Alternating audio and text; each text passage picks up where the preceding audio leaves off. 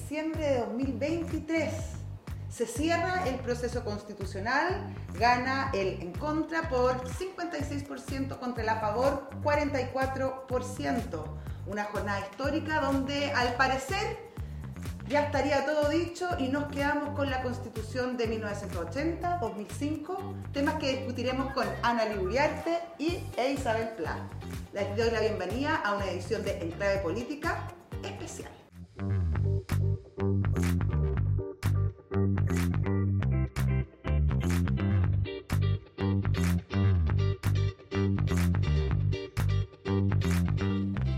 Queridas, estamos en tiempo de reflexiones, eh, en tiempos de mirar hacia atrás, qué aprendemos con todo este proceso, mirar hacia adelante, qué viene.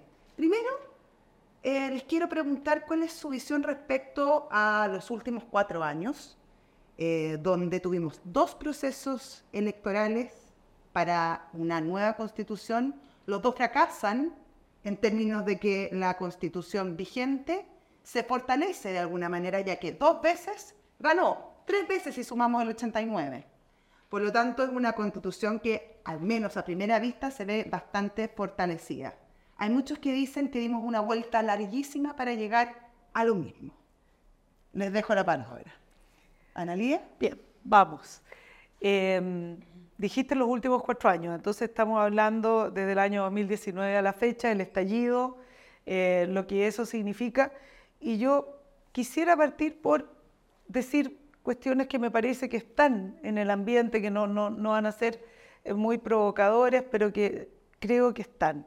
Uno, eh, creo que los temas de educación, salud, vivienda, seguridad ahora, em, los temas eh, previsión, desde luego, pensiones, creo que son temas que estuvieron muy presentes el año 2019 y siento que siguen estando presentes en la vida de todas las personas. Esas que hoy día en la mañana estaban en el paradero de micro, los que hoy día están atendiendo en distintos servicios, en cajas de supermercados, etc. no avanzamos nada. En la vida, quiero decir que esas problemáticas siguen estando hoy día presentes y creo que sí se han ocurrido cosas. Esta vuelta larga para llegar donde mismo no creo, porque yo creo que todos los procesos tienen eh, una dinámica y un aprendizaje y a algo vamos.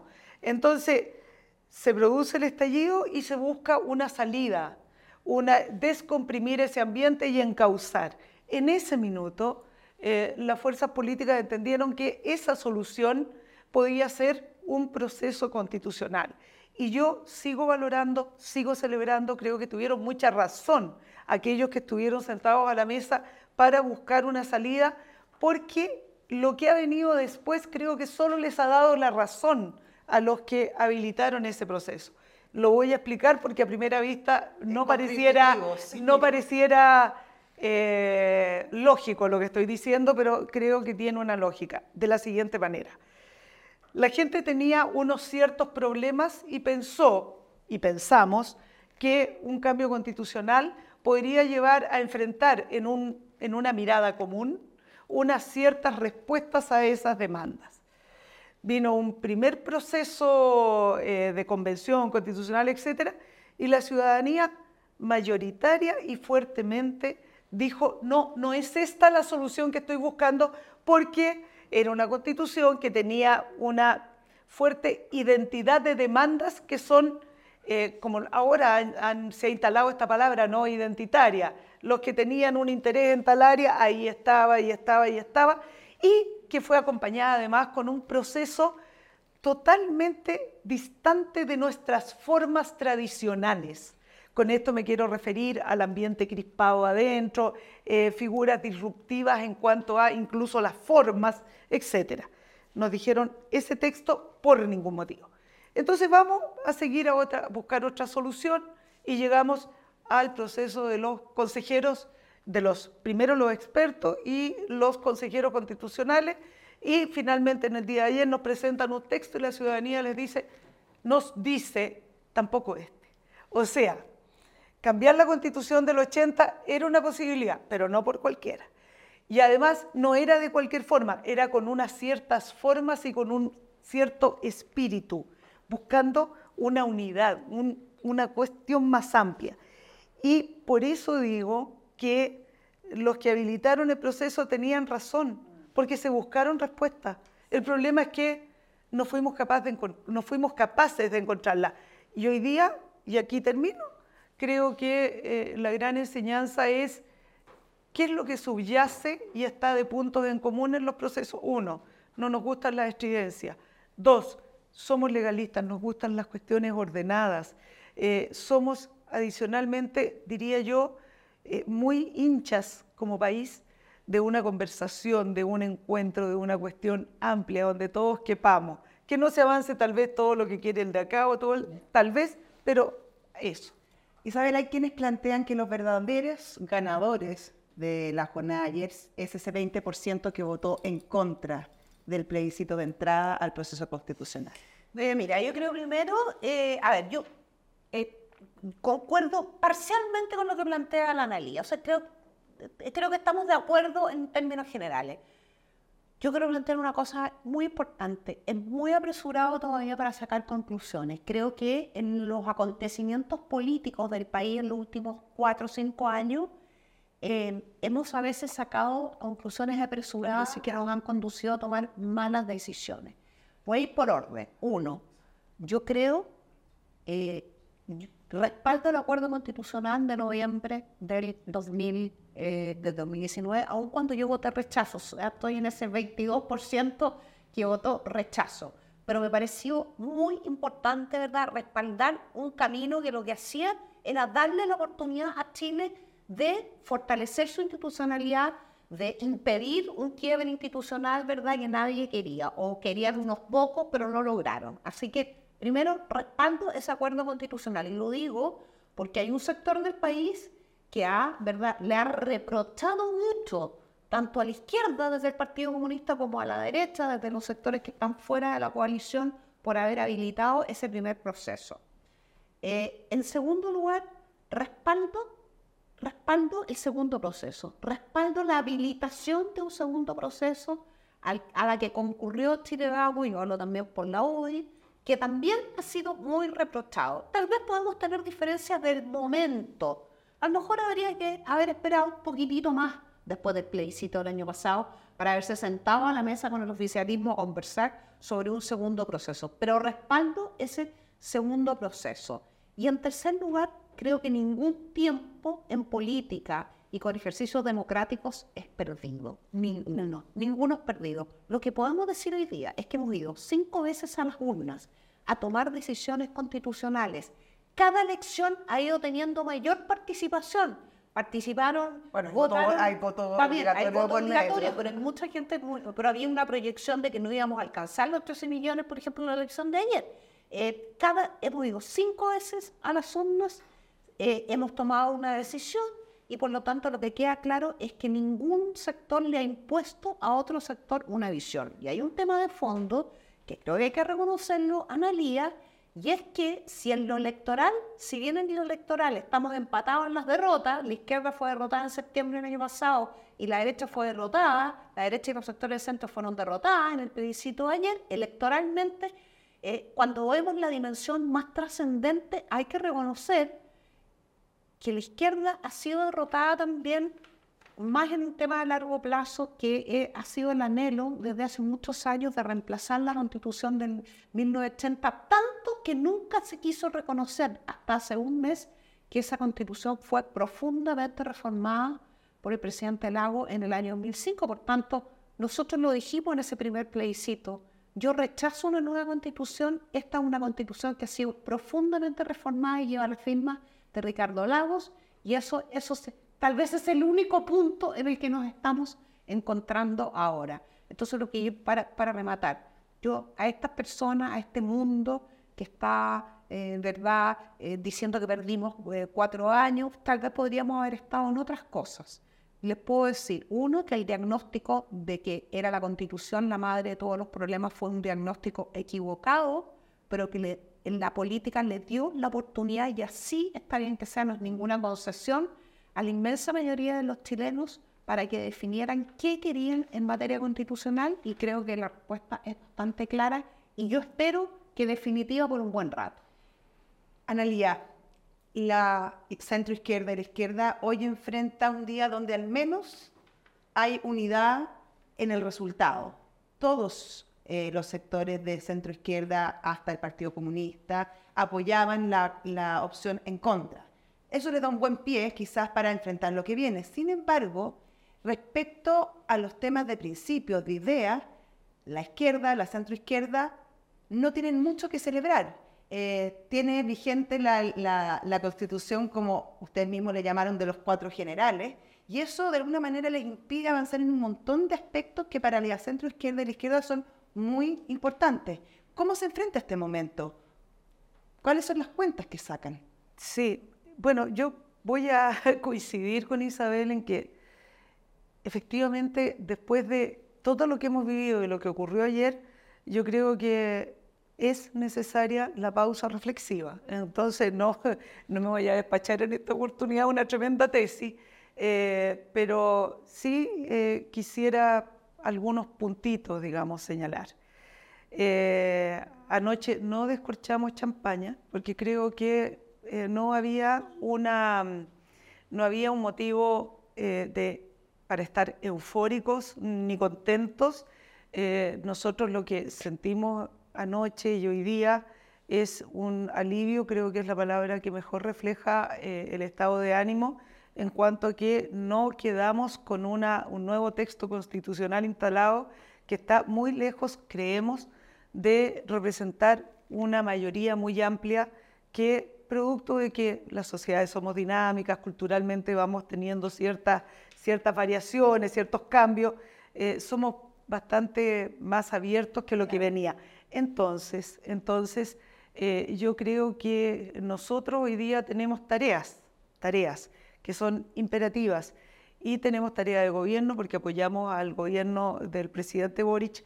Y en ese sentido yo creo que es la hora de urgentemente volver a las cuestiones que son de sentir mayoritario y como política, como respuesta política de un sector político que una élite política, como tienden a llamarla, eh, mostrarle a la ciudadanía que sí somos capaces de conversar y entendernos y generar mejoras. Pero porque está esa lectura, cuando tú dices hay que conectar con las necesidades y los anhelos de la gente, está, está, está, está bien hecha la lectura.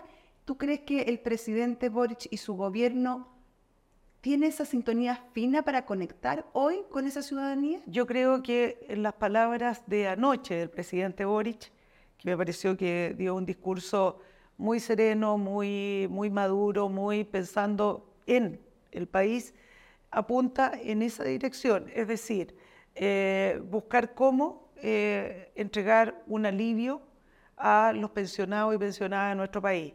Eh, enfrentar el tema del crecimiento, que es un gran tema de una urgencia muy grande. Enfrentar el tema de cómo vamos a abordar ilusión, fraudes tributarios y también el tema tributario en general, eh, en una conversación, por supuesto, con quienes tienen hoy día las mayorías parlamentarias. Quiero decirlo, eso es de la escena, eso es parte de la, base del trabajo que hay que hacer. Entonces, sí, a tu pregunta, sí, creo que hay una conexión, creo que hay un hilo directo y que es muy importante que la oposición hoy entienda que este no es un trabajo electoral para el siguiente gobierno.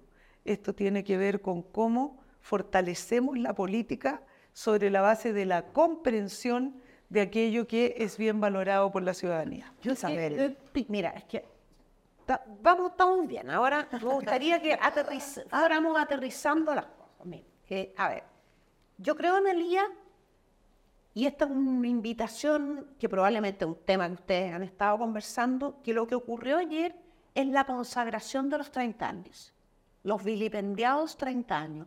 Si algo nos llamó la atención a nosotros desde desde el centro y desde la derecha en mi caso, es la facilidad con la que el socialismo democrático le entregó su obra de 30 años a la izquierda del Frente Amplio y al Partido Comunista.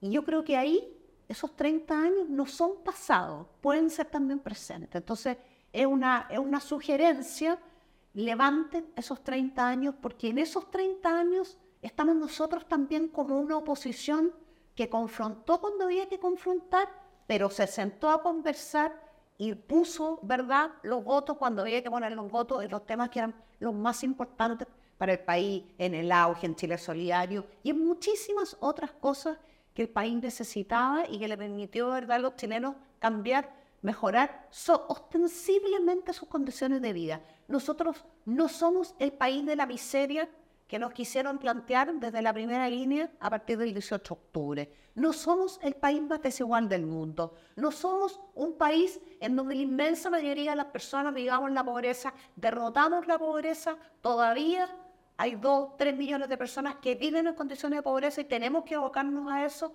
Todavía hay muchos espacios de desigualdad, de abusos que tenemos que corregir, pero somos un país que ha sido un ejemplo no solo en América Latina, sino para el mundo. Y por eso es un país en donde miles de miles de miles de personas quieren vivirse, quieren venir a vivir. Hemos sido un ejemplo, Isabel, pero, pero espérate, en, muchas materias ya no voy, voy, voy. Reivindicación de los 30 años, la tesis del Chile miserable, del Chile pisoteado, eso es una tesis falsa.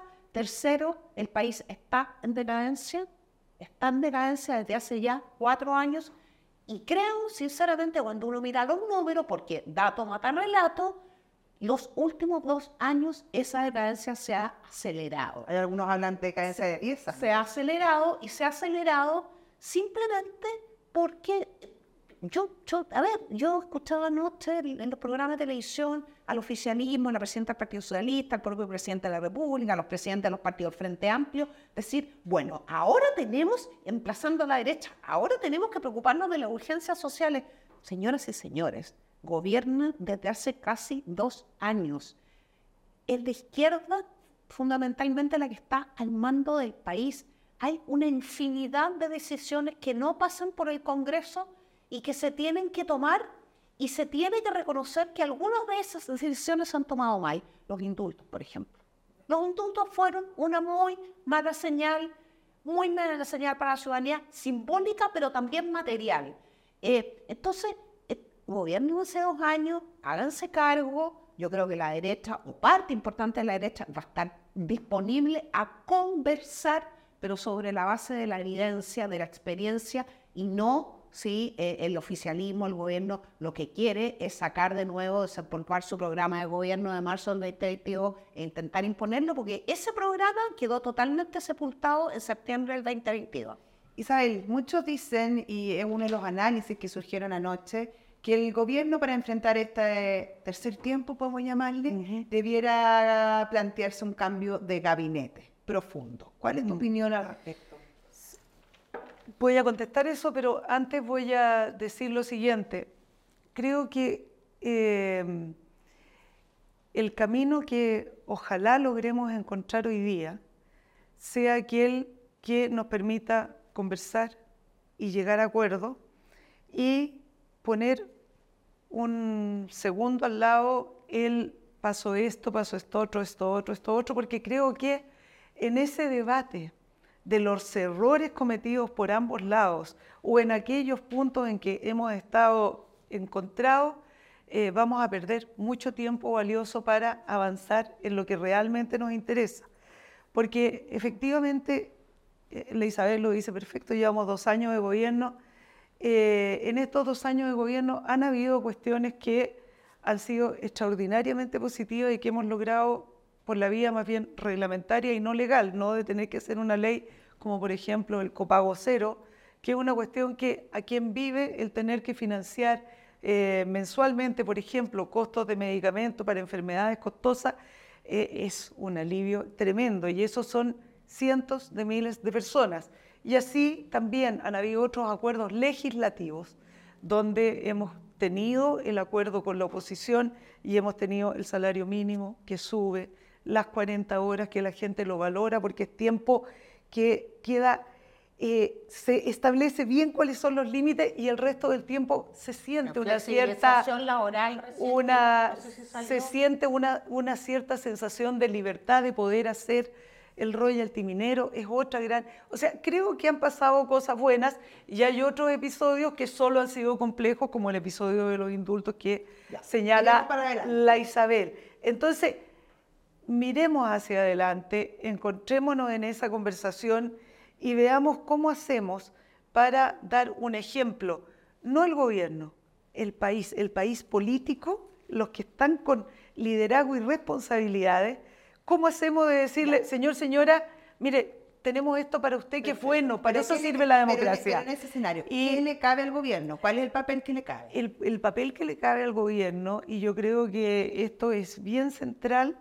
es parte de lo que viene diciendo el presidente en su discurso, que el programa, y lo dije en una entrevista precisamente acá en Clinic, uno parte con un programa de gobierno y los, los porfiados hechos hacen que se tengan que hacer los ajustes que hay que hacer, porque si no, no tiene sentido el gobernar, porque se produce una distancia tan grande. Entonces, primero que nada, el buscar denodadamente los canales de encuentro con una oposición que, eh, esta ha sido la realidad desde el primer día, quiero insistir, tiene la mayoría parlamentaria.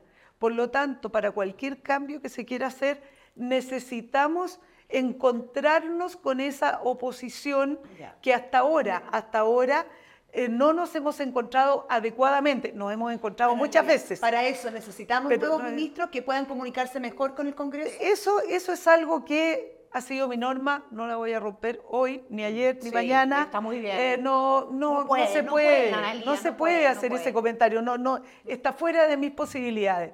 Pero lo que sí puedo decir, y, y lo quiero decir con mucha fuerza, hay una gran tarea en la generación de los canales, de los puentes, para decir, sentémonos en este nuevo momento. Este es un nuevo momento, se abre un nuevo minuto de discusión, de conversación, y eso es una tarea bien delicada porque el tango se baila de a dos. Isabel, acá tenemos por un lado los desafíos que tiene el gobierno en este nuevo momento político, pero la derecha también tiene bastantes desafíos en este nuevo momento y es principalmente cómo se configura.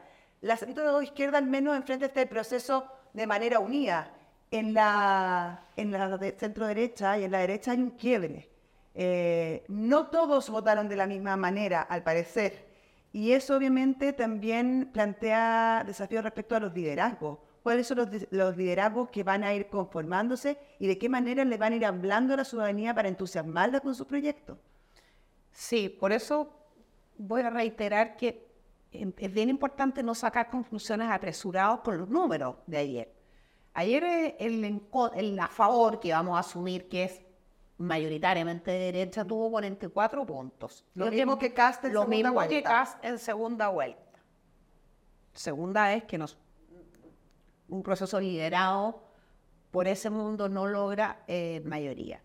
Eh, no sabemos qué porcentaje del 56 del en contra responde a un electorado de derecha. Y eso es bien importante, porque esa es la diferencia entre si la derecha y centro derecha tiene posibilidad de formar mayorías o no. Y ahí, eh, ahí, ¿verdad?, entramos en lo que tú estás planteando que tiene que ver con los liderazgos. Yo voy a hablar por los partidos de Chile Vamos, que son los que yo conozco, particularmente la UDI, Renovación, Evópoli. Eh, y todo Chile Vamos estuvo en una sola línea, no hubo un solo disidente, un solo disidente. Y republicanos creo que eh, tiene que ejercitar también de alguna manera su liderazgo unitario en el sentido de por qué y preguntarse y responderse por qué no fue capaz, ¿cierto?, de contener esa extinción que tengo que reconocer, que, que, que, que dañó a la opción de la favor, pero ir más allá, podría hacerte un profundo daño a la posibilidad de alternancia en el poder y de que la derecha y la centro derecha en un gran frente que frene la decadencia, en fin, le podemos poner el, título que queramos, pero en un gran frente que le presente al país un proyecto de país, un proyecto político de alternancia, pueda efectivamente alcanzar esa mayoría. Oye, como pasó con Vox en España. Mira, y lo voy a decir con todo respeto, porque yo creo que es el momento de la unidad, de la unidad. A mí me pasa lo mismo que la analía. La analía forma parte de un mundo, forma parte del corazón, ¿cierto?, del socialismo democrático. Fue ministra del gobierno del presidente Boris, de la presidenta Bachelet. La analía eh, es una mujer solita, yo soy una mujer de la U y una mujer de derecha, así que no estamos aquí nada más que como unas analistas y observadoras desde lejos, pero yo creo que hay una derecha que es muy buena para reprocharle a otros ¿ah? lo que no está haciendo bien y es muy buena para calificar y descalificar, pero a veces se olvida hacer el ejercicio primero, que es mirarse y decir qué cosas no hicimos bien, qué nos faltó, qué debimos haber hecho, qué señal le tendríamos que haber mandado al país y por qué fracasamos y por qué nos derrotaron. Al final es un poco eso. Y también un poco de humildad y de generosidad y agradecimiento a quienes, eh, a quienes ¿verdad?, eh, formaron parte de, de, la opción de la favor sin ser militantes del Partido Republicano, que era el partido que controlaba el Consejo Constitucional desde la presidencia para abajo. Entonces, es el momento de la unidad, pero de la unidad reflexiva y autocrítica. Porque si la unidad a ultranza con la fe del carbonero, yo te digo, esa unidad a ultranza, ultranza, de, de, de, que aquí no puede haber ninguna crítica, ninguna nada, lo único que va a hacer es conducirnos al fracaso, abortar la posibilidad de este frente que sea una alternancia efectiva de poder y que tenga una mayoría cuando sean las elecciones presidenciales. Yo te entiendo perfecto, sigo tu lógica, sin embargo, no fue el papel que cumplió Chile Vamos durante el Consejo. Bueno, también eso, eso, eso está en el corazón, ¿cierto?, de la reflexión que están haciendo ya, no desde ayer, desde hace bastante más días, desde plena campaña en que están haciendo los partidos de Chile Vamos en la UI, eso se hace conversar. ¿Falta valentía política en Chile Vamos no, para imponer también? Yo creo que o no sé imponer, pero al menos no, no buscar entendimientos que, mire, que el republicano nunca estuvo dispuesto. Yo, o sea, yo no, creo que hoy día es prematuro, me gustaría en un, en un próximo panel, cuando lo conversemos las tres, existe una conclusión un poco más... Eh, decantada. Un poco más decantada, pero creo que ese es, ese es un punto muy central, muy importante. Porque ¿sabes lo que tiene que ver? Esto ya lo vivió la izquierda, ya la gran izquierda, digamos, toda la izquierda de la democracia cristiana hasta el Partido Comunista. Cuando digo izquierda, digo la mitad de la cancha. Eh, esto ya lo vivieron. Yo creo que si nosotros queremos tener mayoría y ofrecerle un proyecto político al país, es muy importante que cada pieza de ese frente tenga su identidad y sea capaz de representarla con nitidez y que el de al lado no se sienta amenazado. Pero hay algo muy importante, tenemos que cambiar el lenguaje. Yo he soportado durante dos años ser calificada de derechita cobarde. Le quiero decir a esas personas que trajeron, importaron esa, esa frasecita desde Vox de España, que acaba de ser muy derrotada en las elecciones de España, doblemente derrotada, les quiero decir, ¿verdad?, que hay que tener mucha personalidad, ¿verdad? Para que personas de 20, de 30 y hasta de 40 años nos vengan a decir a nosotros, que hemos vivido bastante más y hemos enfrentado todas las peleas que se pueden enfrentar en política y hemos ido a las urnas las veces que han sido necesarios, a decirnos si somos cobardes o somos valientes. Ser, ser valiente no es tirar una piedra. Ser valiente no es ir a funar al que piensa distinto afuera del Congreso o en la sede de los partidos. Ser valiente es primero tener la valentía de decir la verdad, aunque a lo mejor no sea la verdad más cómoda para mi sector político. Y esa es una reflexión que tiene que hacer especialmente una nueva generación de la derecha que cree que se las sabe todas. Superioridades morales e intelectuales a lo único que hacen es a conducir, al fracaso tarde o temprano. De alguna manera, lo que acaba de decir Isabel eh, es muy, muy importante agregarle que eh, las experiencias de otros países como España son interesantes de mirar porque eh, estas, eh, estas avanzadas que se hacen sobre la crítica tan descarnada de los anteriores no han llegado a buen puerto. Entonces, tal vez, mutati mutandi, situación allá, acá, uno podría decir, estamos en un mundo tan convulsionado, con tantas incertidumbres de todo tipo, desde la inteligencia artificial hasta los ciberataques, la seguridad en su expresión más ruda, del crimen organizado, no sé qué, que en verdad será la sociedad la, aquella que quiere escuchar eh, discursos tan rudos, tan descalificadores, o en cambio será el tiempo en que todos vayamos pensando cómo nos acomodamos para un mundo tan incierto y, y, que estemos en una disposición de hacer diálogo. Yo soy una convencida de que la convivencia democrática tiene que ir por el lado de la amistad cívica. Quiero si no, estamos fritos. Quiero ponerles un tema respecto a ciertas posibilidades que se abren ahora que ganó el en contra. Por ejemplo, no pone límite a la reelección de los expresidentes. Es evidente el rol que jugó Michelle Bachelet en esta campaña. Eh, se abre y tampoco ella descartó de plano eh, no postularse nuevamente. ¿Se abre un espacio para un nuevo, una nueva campaña, un nuevo mandato de Michelle Bachelet? Te lo pregunto porque tampoco hay figuras demasiado fuertes en este momento en el sector de ustedes. Bueno, yo creo que, uno, faltan dos años para la elección presidencial y dos años en política son eh, un mundo, un mundo tremendo, digamos. Y eh, honestamente yo le tengo un cariño entre- y un tre- tremendo respeto a la expresidenta Bachelet. Y ella ha dicho, y lo dijo ayer, no estoy buscando ser presidente No, o si presidenta llaman. nuevamente. Y yo espero que ella no se vea en esa encrucijada, porque creo que, eh, y la acompaño en esto que ella misma ha señalado, eh, es importante que haya nuevos liderazgos que se tomen la posta de una tarea ya iniciada.